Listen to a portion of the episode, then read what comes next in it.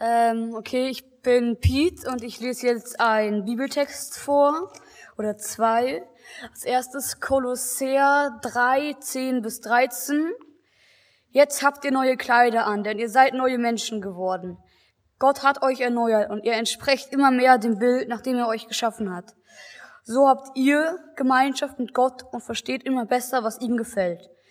Dann ist es unwichtig, ob einer Grieche oder Jude ist, beschnitten oder unbeschnitten, ob er aus einem anderen Kulturkreis oder aus einem Nomadenvolk stammt, ob er ein Sklave oder Herr ist. Wichtig ist einzig und allein Christus, der in allen lebt. Ihr seid von Gott auserwählt und seine geliebten Kinder, die zu ihm gehören. Darum sollt ihr euch untereinander auch herzlich lieben mit Barmherzigkeit, Güte, Bescheidenheit, Nachsicht und Geduld. Ertragt einander und seid bereit, einander zu vergeben selbst wenn ihr glaubt, im Recht zu sein, denn auch Christus hat euch vergeben. Und jetzt kommt noch der zweite, Titus 2, 11 bis 12.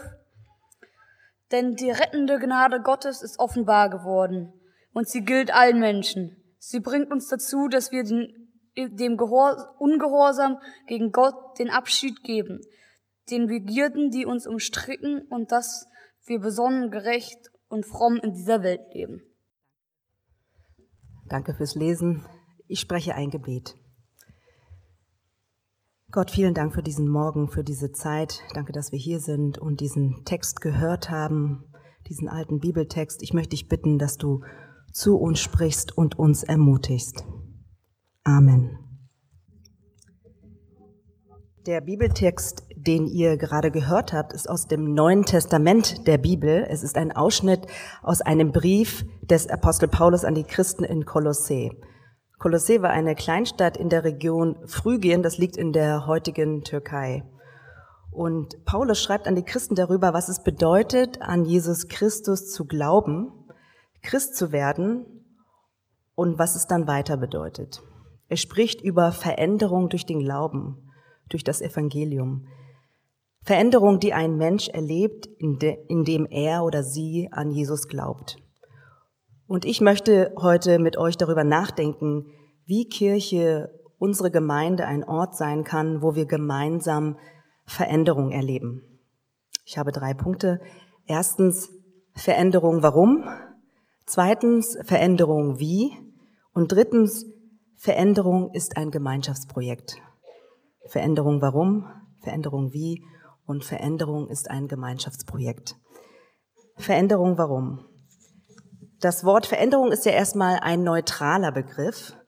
Veränderung muss nicht immer positiv sein. Wenn wir an Veränderung denken im Sinne von positiver charakterlicher Entwicklung, was ist damit eigentlich gemeint? Sowas wie sich weiterentwickeln, wachsen, reifen, lernen, so in etwa vielleicht. Wenn man das als Frage formuliert, würde das so klingen, wie wird man zu einem liebevolleren, geduldigeren, großzügigeren, weisen Menschen? Und von der Bibel her ausgedrückt, wie kommen wir dahin, Gott und Menschen und unsere Welt zu lieben? Wie kommen wir dahin, das wirklich umzusetzen? Das ist eine Frage, die Christen beschäftigt. Aber ich denke, es ist auch eine Frage, die viele Menschen beschäftigt, weil sich viele Veränderung und Wachstum in ihrem Leben wünschen. Ich glaube, wir alle hadern und kämpfen mit schwierigen Seiten in uns, mit Verhaltensmustern, Gewohnheiten und Gedanken, die uns selbst und anderen nicht gut tun. Und deshalb ist dieses Thema ein positives Thema, ein Thema voller Hoffnung. Veränderung ist möglich. In der Bibel sehen wir, dass Gott möchte, dass wir von ihm dass wir uns von ihm verändern lassen dass wir verändert werden.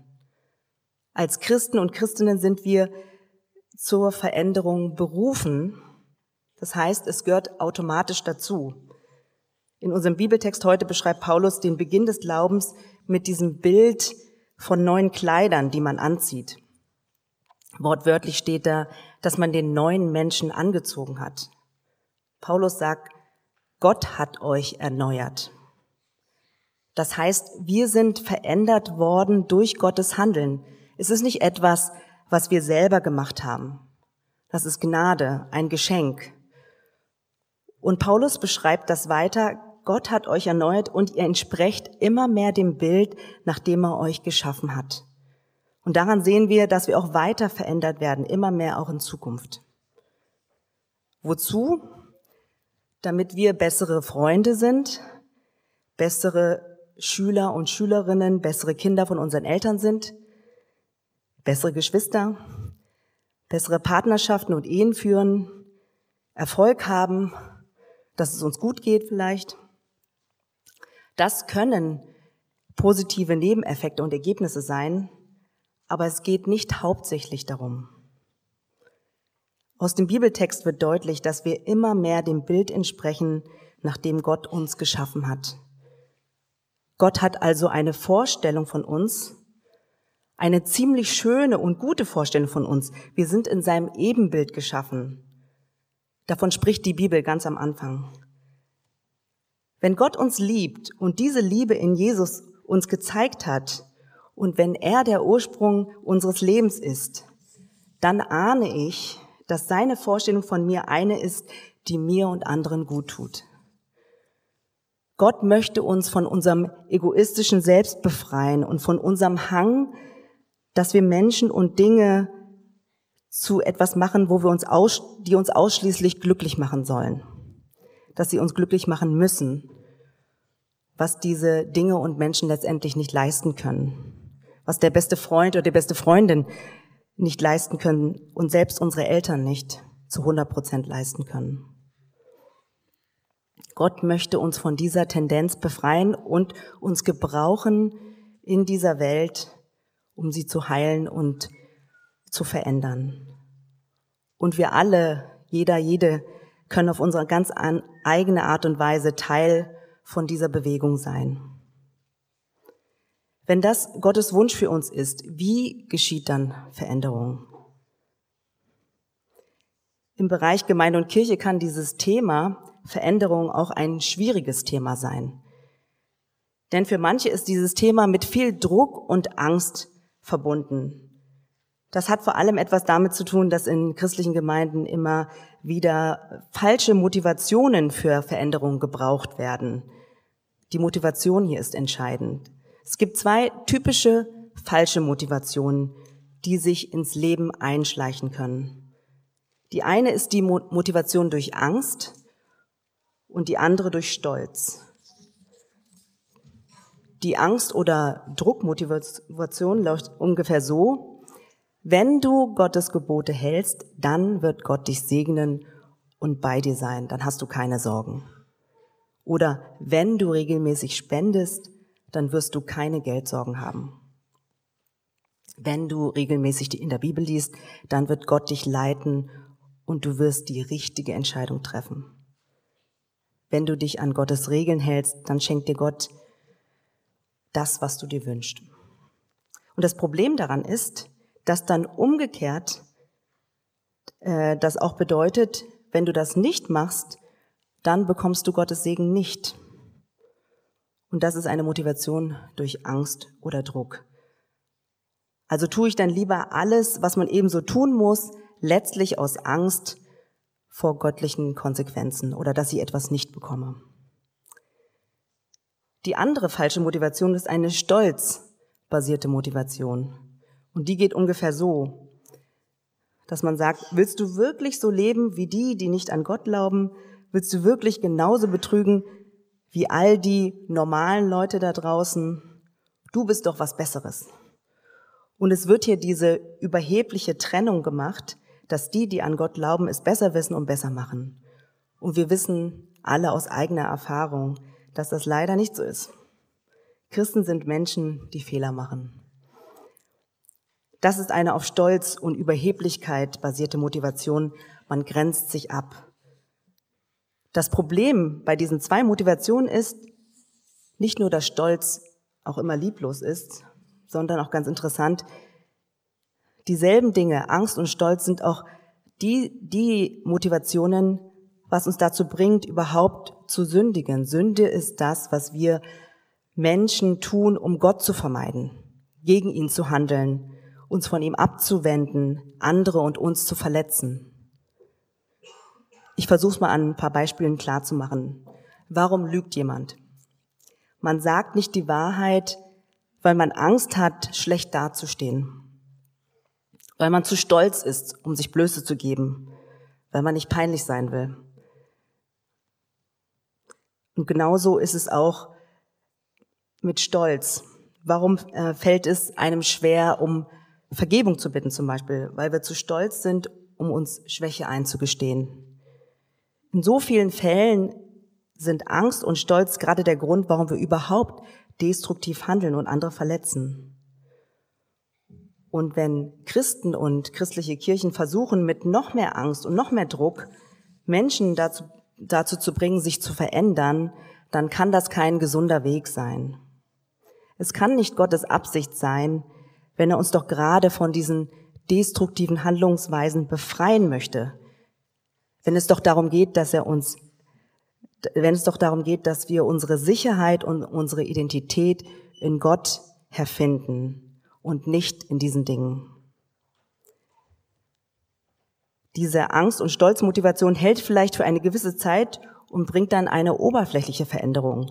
Das hält so lange, wie man diesen religiösen Druck und diesen religiösen Stolz irgendwie aufrechterhalten kann. Aber dann irgendwann hält man diesen Druck nicht mehr aus oder man kann mit so, einem, mit so einer toxischen Überheblichkeit nicht mehr leben oder will nicht mehr damit leben. Aber solange man das tut, erlebt man keine wirkliche Veränderung tief im Inneren, sondern es ist eine oberflächliche Handlung und man tut das einfach, ähm, aber vom Wesen her hat sich nichts verändert. Also sind Angst und Stolz einfach schlechte Motivationen. Und es lohnt sich für uns, so ein Gespür dafür zu bekommen und sich zu fragen, wo mache ich Dinge aus Angst oder Stolz? Und dann nach einer neuen Motivation zu suchen. Nach einer, die wirklich verändert und trägt. Die Bibel gibt uns eine andere Motivation. Die zentrale Motivation im Neuen Testament ist durch Gnade, durch das Evangelium der Gnade Gottes für uns. Paulus schreibt an seinen Mitarbeiter Titus, denn die rettende Gnade Gottes ist offenbar geworden und sie gilt allen Menschen. Sie bringt uns dazu, dass wir den Ungehorsam gegen Gott den Abschied geben, den Begierden, die uns umstricken und dass wir besonnen, gerecht und fromm in dieser Welt leben.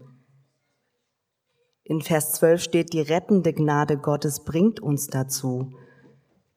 Im Griechischen steht hier das Wort paidoiomai und das heißt übersetzt, wir werden erzogen. Also was erzieht uns? Die rettende Gnade Gottes, die erzieht uns.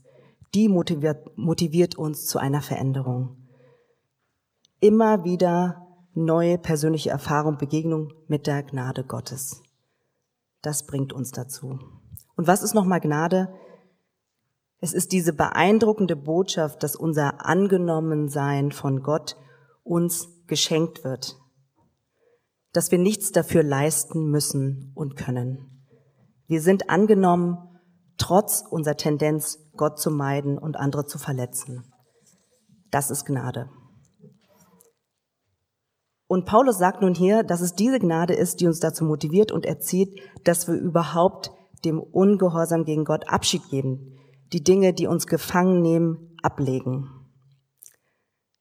Das klingt für uns vielleicht etwas ungewohnt, was Paulus hier sagt. Was wir erwarten würden, ist, dass in Vers 11 sowas steht wie die strikten Regeln Gottes erziehen uns oder die Angst vor Gott erzieht uns.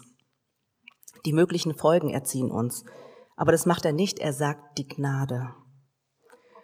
Diese Großzügigkeit, diese, dieser unglaubliche Nichtzwang, diese Güte, diese Weite von Gott, das bringt Menschen dazu, mehr und mehr so wie Gott zu denken und zu werden, wie er uns sieht. Ich möchte euch ein persönliches Beispiel von mir erzählen, wo ich Veränderungen durch den Glauben erlebt habe und weiterhin auch erlebe. Meine Prägung als Kind und Teenager war ähm, ein angstmotivierter Glaube. Äh, ich bin aufgewachsen in einer traditionellen koreanischen Gemeinde und meine Vorstellung von Gott war ein Leistungsgott. Und was ich dann gemacht habe, ich habe mich zusammengerissen und habe immer versucht zu bekennen vor Gott, was ich falsch gemacht habe Wenn mir nichts eingefallen ist, dann habe ich sogar das äh, bekannt, wovon ich nichts weiß. Und dann, um dann danach Gott um Dinge zu bitten zu dürfen. Das Bild war also dieser Leistungsgott. Und dadurch entstand eine Kluft zwischen mir und Gott, eine Skepsis, ein Misstrauen, ob es Gott tatsächlich wirklich gut mit mir meint. Mein Eindruck war, dass er besonders hart mit mir umgeht und mir Dinge vorenthält. Und meine Haltung war, dass ich immer das Gefühl hatte, Gott etwas bringen zu müssen. Und danach habe ich dann mein Leben, äh, in meinem Leben nur das gesehen, was mir Gott nicht gegeben hat. Und meine Gottesbeziehung war geprägt dadurch, dass ich Gott in der Bringschuld gesehen habe, dass er mir noch was schuldet. Wenn ich doch so viel für ihn tue, auf, auf gewisse Dinge verzichte, Sachen einhalte. Und dann habe ich nach und nach Gnade erlebt. Ganz konkret war das bei mir, dass ich ähm, die Bibel gelesen habe und zum ersten Mal den Römerbrief was da wie da Gnade beschrieben wird, verstanden habe, dass es mich persönlich berührt hat. Das immer wieder Hören über die Gnade, hier im Gottesdienst zum Beispiel, beim Abendmahl, das Erleben, dass wir kommen dürfen mit leeren Händen als Bedürftige und Gott zu erleben, wie er einlädt, wie ein großzügiger Vater oder Mutter, die bedingungslos gibt und liebt. Und dann auch ganz konkret in der Kontemplation. Das ist die christliche Form der Meditation, in die Stille zu gehen vor Gott. Und diese Erfahrung von Gottes Gegenwart, in der, ich nichts leisten muss, einfach sein darf, angenommen bin. Das war eine tiefe, echte, eine tiefgehende Erfahrung von Gnade, was mich verändert hat in der Gegenwart von Gott zu spüren, dass ich nicht um Anerkennung kämpfen muss, nichts leisten oder machen muss, sondern loslassen kann. Und dann haben sich für mich nach und nach auch andere Möglichkeiten und neue Wege und neue Sichtweisen auf mein Leben eröffnet und gezeigt, von denen ich, die ich vorher nicht gesehen habe. Das ist etwas, was in mir verändert wurde. Da, wo es einen ganz tiefen Schmerz und eine Enttäuschung und eine Trauer gab, die, die wirklich so fast physisch für mich war, da ist eine unerklärliche Freude reingekommen, die sich nicht konkret in der Erfüllung äh, daraus bezogen hat, sondern es war ein Gefühl der tiefen Gewissheit und ein Vertrauen, dass es gut werden wird und schon gut ist. Noch eine Sache wird hier aus dem Text über Veränderung deutlich. Veränderung ist ein lebenslanger, fortlaufender Prozess. In Vers 10 im Kolossertext steht, hat euch erneuert und wörtlich steht da, immer wieder erneuert wird. Veränderung ist ein fortlaufender Prozess, in dem wir in das Ebenbild Gottes verändert werden. Und da ist es egal, wie alt wir sind und wie lange wir schon glauben. Wir werden unser Leben lang weiter verändert. Und dazu passt dieses Zitat von Richard Rohr, was ihr im Programmheft auf Seite 2 findet. Ich lese euch das vor. Jesu erstes Wort an uns war Veränderung. Und zwar Veränderung des Denkens. Das, was wir mit Buße tun übersetzt haben, ist ganz und gar kein moralisches oder auch nur kirchliches Wort. Es handelt sich eindeutig um eine Erleuchtungsstrategie für die Welt. Sobald du einmal das Lebensprogramm fortwährende Veränderung für dich akzeptiert hast, wirst du vermutlich dein gesamtes Leben lang weiter reifen. Jesus weiß, dass selbstkritische, aber sich dennoch nicht selbstverachtende Menschen immer weiter wachsen werden, indem sie sich auf die Welt, auf sich selbst und auf Gott einlassen. Sie werden insbesondere in schwierigen Situationen aufblühen alle anderen dagegen benutzen den Verstand, um sich abzuschotten und jede Veränderung zu vermeiden. Und vielleicht hilft es uns so ähnlich, unseren Lebensweg als fortwährenden Prozess der Veränderung anzunehmen, auf dem wir gemeinsam mit Gott unterwegs sind, der uns so liebt und Gutes im Sinn hat für uns. Und es gibt noch eine Sache, die wichtig ist für Änderung, für Veränderung. Drittens, Veränderung ist ein Gemeinschaftsprojekt. Kirche ist keine Besserungsanstalt.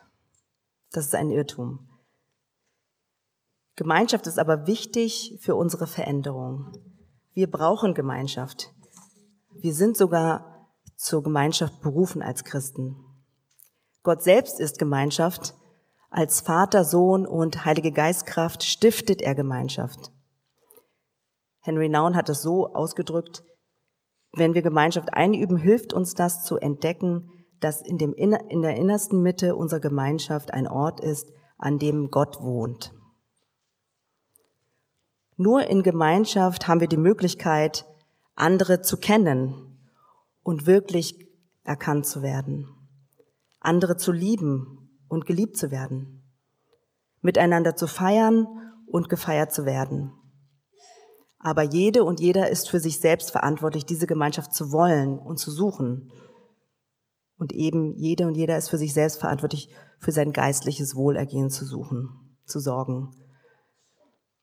Und ob das eine Sofagruppe ist, Sofagruppen sind Gruppen, die von vier bis zehn Leuten innerhalb des Berlin-Projekts, die sich einmal pro Woche treffen, um sich über den Glauben und das Leben auszutauschen und miteinander zu beten.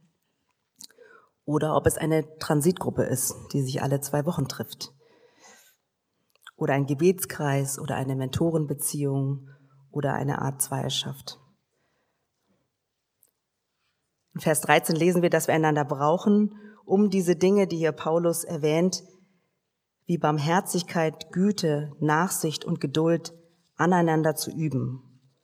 Und wir brauchen einander, um uns gegenseitig an die wunderbare Gnade von Gott zu erinnern.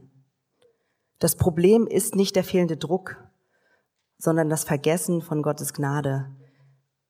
Das Problem beginnt, wenn ich aus den Augen verliere, dass mir vergeben ist, dass ich gerettet bin, und dazu brauchen wir einander, dass wir uns gegenseitig erinnern an Gottes Gnade.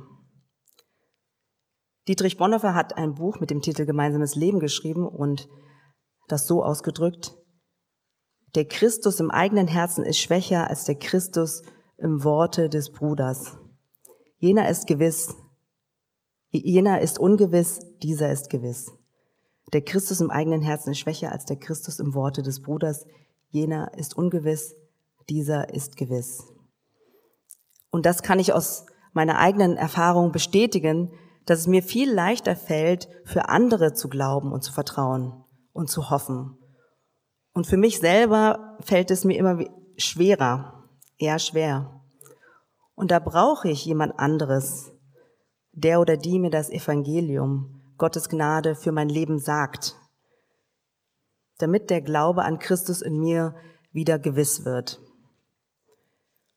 Und das wünsche ich uns als Berlin-Projekt, als Gemeinde, dass wir ein Ort, eine Gemeinschaft für uns und viele sind, mit dem Kreuz von Jesus Christus in der Mitte. Das Kreuz als Zeichen mit zwei Balken. Einmal in der Vertikale, in der Vertikale und in der Horizontale. Die Vertikale, die dafür steht, dass wir durch das Kreuz versöhnt sind und verbunden sind mit Gott. Und die horizontale, die dafür steht, dass wir dadurch auch versöhnt sind untereinander, miteinander verbunden sind in einer Gemeinschaft. Eine Gemeinschaft, in der es unwichtig ist, so wie es Paulus in Vers 11 beschreibt, welche ethnische Herkunft jemand hat. Wo es egal ist, welchen sozialen, religiösen und kulturellen Hintergrund du hast. Weil wir uns als Gemeinschaft verstehen, wo wir mit Gott versöhnt sind und so auch miteinander versöhnt sind. Wo wir gemeinsam lernen, unseren Nächsten zu lieben wie uns selbst, zu lernen, wie wir uns, mit, uns um uns miteinander kümmern und unser Leben miteinander teilen, zu lernen, uns gegenseitig herauszufordern und zu unterstützen, uns einander anzuvertrauen und ehrlich zu werden über unsere Schattenseiten zu vergeben und Vergebung zu empfangen, miteinander zu lachen und auch zu weinen, Verbindlichkeit zu leben, aufeinander Acht zu geben und sich zu, zusammen zu engagieren. Und das wünsche ich uns, dass wir dabei hier mitten unter uns gemeinsam Veränderung erleben. Amen.